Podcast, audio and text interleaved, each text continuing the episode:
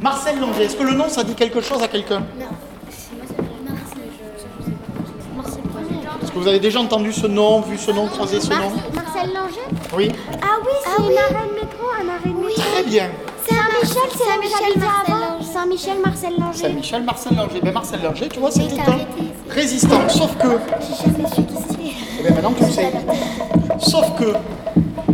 Sauf qu'en fait, il s'appelle pas Marcel Langer. Ah bon? Marcel Langer n'existe pas.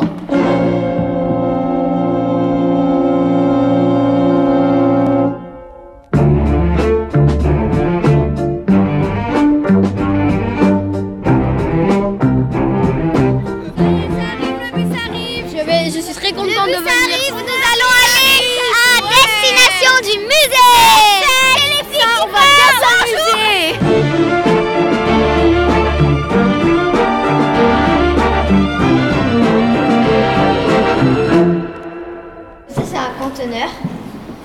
Et ce sont des caisses qui contiennent euh, du matériel destiné aux résistants.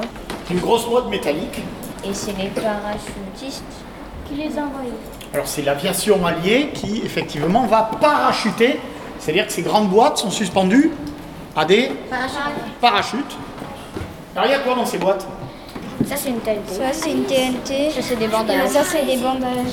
Alors TNT c'est pas la télévision numérique terrestre, hein. c'est de l'explosif. C'est une bombe. euh, Mais vous risquez rien, il n'y a plus que l'emballage. Ça pouvait contenir combien de. Alors combien on peut en mettre là-dedans En fait il n'y a jamais un conteneur où on met que de la TNT. On va mettre de la TNT, ça dépend du maquis, des résistants, du nombre de résistants qu'il faut équiper. Ils peuvent n'envoyer qu'un seul conteneur, généralement on en envoie toujours plusieurs. Et lever les yeux au plafond et trouver avec quoi ces objets ont été euh, parachutés. Ben, ce- ces objets ont été parachutés par des toits qui sont là-bas. Vous pouvez euh, percevoir derrière vous. Donc là, c'est bleu, blanc, rouge, mais qui. C'est la France, mais ça peut être euh, blanc. Plein d'autres couleurs en fait. Ça n'existe pas La plupart du temps c'était blanc.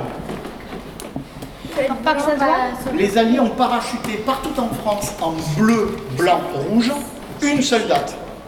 Déjà, c'était la seule fois où ils ont parachuté en plein jour.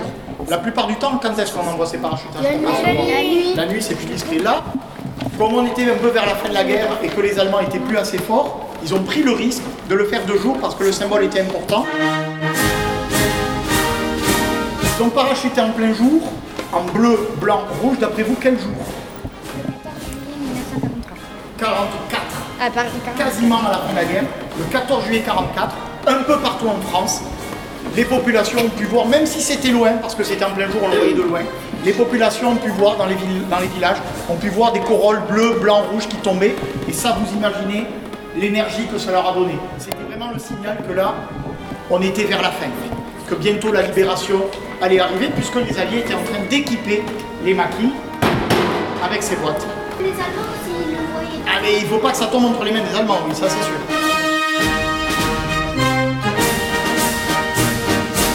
Alors, on est au musée de la Résistance et on est en train de parler des parachutages.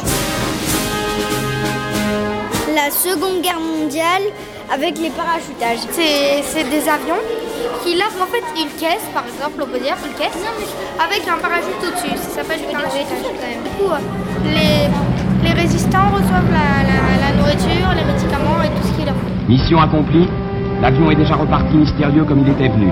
Une fois de plus, à travers le ciel, les audacieux pilotes de la Royal Air Force et de l'aviation américaine ont armé la résistance française.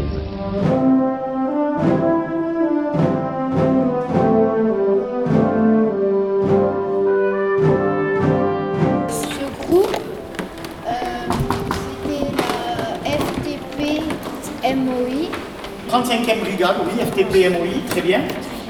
Et, euh, et leur mission, c'était de faire des attentats et du sabotage. Très bien. Des attentats. Des attentats à l'explosif en plein Toulouse. Ça, c'est un camion place du Capitole. Il y a un film qui est passé il n'y a pas longtemps à la télé. euh, C'était un- quelqu'un qui avait fait un attentat contre Hitler. Oui. Et il avait été arrêté par euh, euh, les nazis, il a été torturé. À la fin, il est allé dans un camp de détention, Concentration. de concentration. Et euh, il a été euh, fusillé, je crois. Il y avait Marcel Langer, Jean Ser... Jen Serjade, Yann Gerhardt.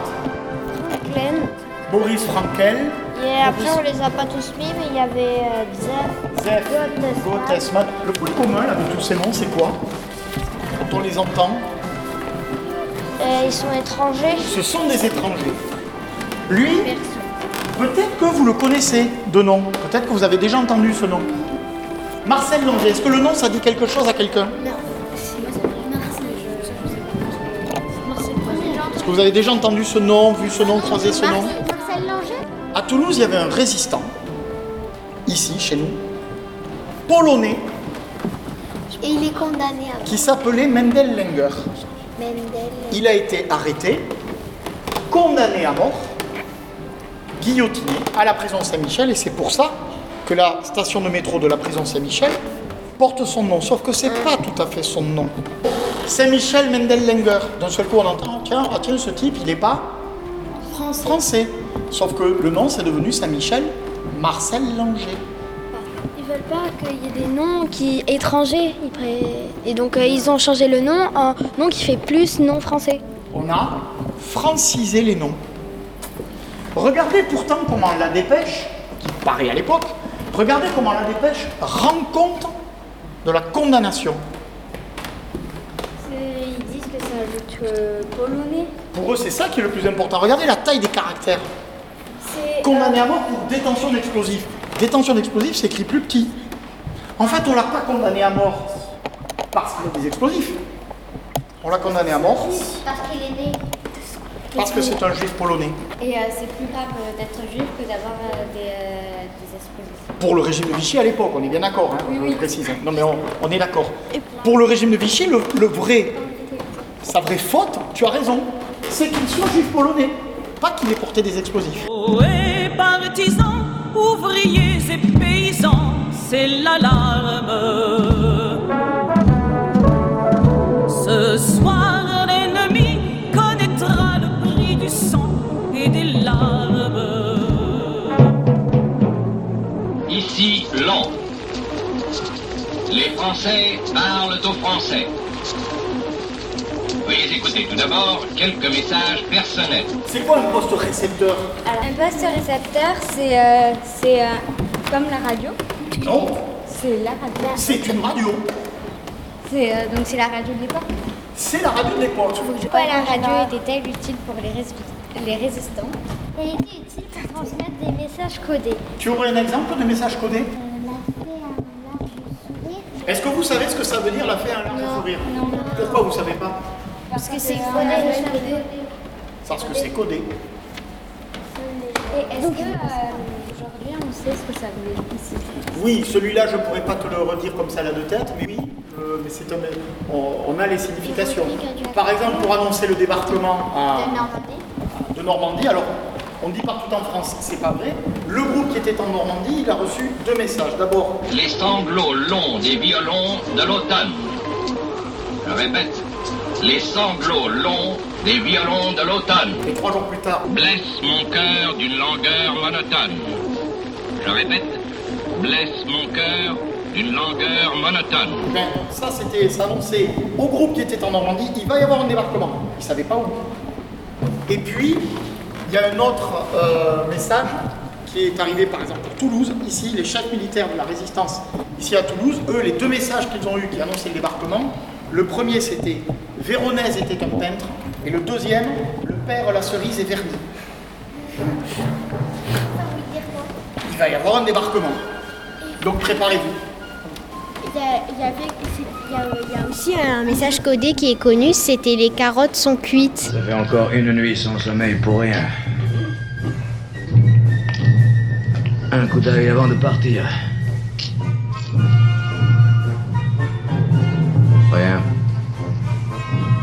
même pas une.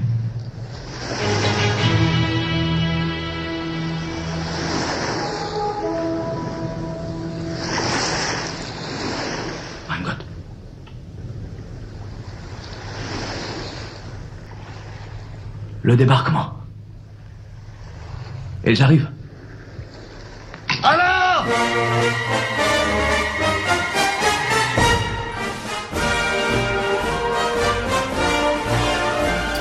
Monde croit que c'est un message codé.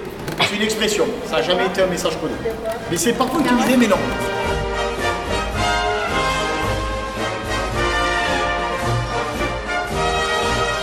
Est-ce qu'il y avait que euh, la BBC comme radio? Non, des radios, il y en a plein dans plein de pays. D'ailleurs, le général de Gaulle n'a pas parlé que depuis la radio de Londres. À partir de 43, il va aller dans un pays, dans un territoire français qui a été libéré. Rappelez-vous ce que je vous ai dit pour les territoires L'Algérie. l'Algérie. Et donc de Gaulle, en fait, la plupart de ses appels, il ne va pas les faire depuis Radio Londres, comme on le dit trop souvent. La plupart des appels de De Gaulle, il va les faire depuis Radio Alger.